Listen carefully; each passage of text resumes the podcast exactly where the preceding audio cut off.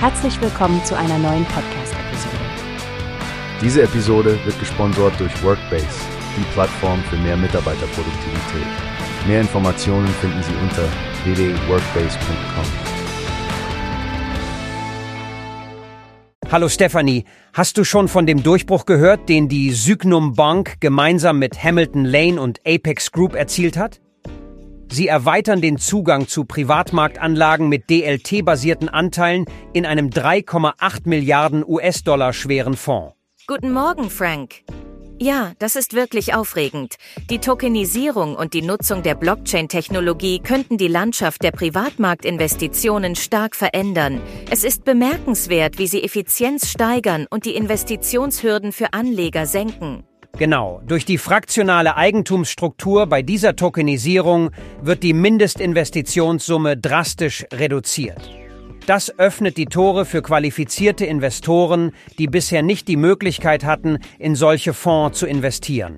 Und sie setzen auf die Polygon-Blockchain, oder? Das bedeutet auch bessere Automatisierung und Integration der Prozesse. Das gesamte Fondsmanagement wird quasi neu definiert.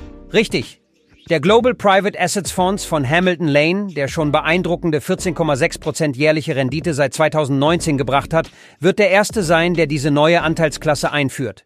Ein starkes Signal an den Markt, wenn du mich fragst. Was mich auch beeindruckt ist, wie Sie sagen, dass dadurch alle Vorteile der traditionellen Anlagen beibehalten werden.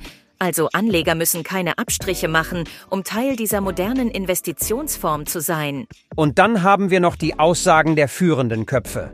Victor Jung von Hamilton Lane, Fatmire Bekiri von Sygnum und Bruce Jackson von der Apex Group.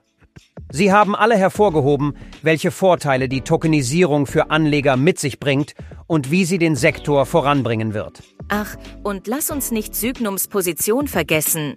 Als kryptonative Bankgruppe, die sich auf digitale Vermögenswerte fokussiert hat, demonstrieren sie, wie man die Stärken der Blockchain in einer vollständig regulierten Umgebung einsetzt. Absolut.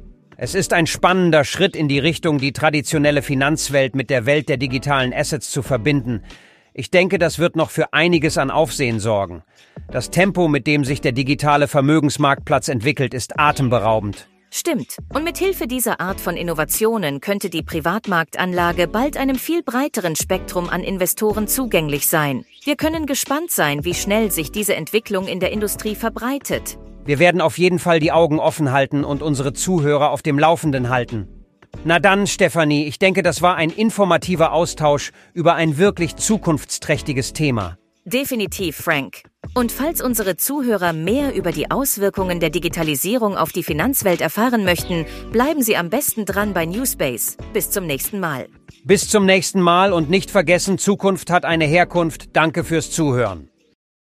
Wie hast du gehört? Es gibt eine Plattform, die wir probieren sollen. Workbase heißt die, hört dir das an. Mehr Produktivität für jeden Mann.